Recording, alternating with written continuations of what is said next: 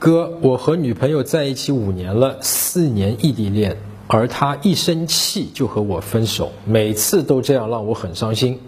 我现在真的是忍无可忍了，到底还要不要坚持这段感情呢？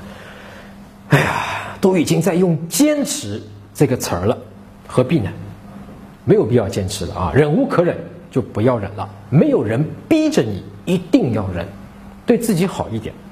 如果你舍不得放不下，那你可以先告诉他，他每次和你说分手啊，会让你很伤心。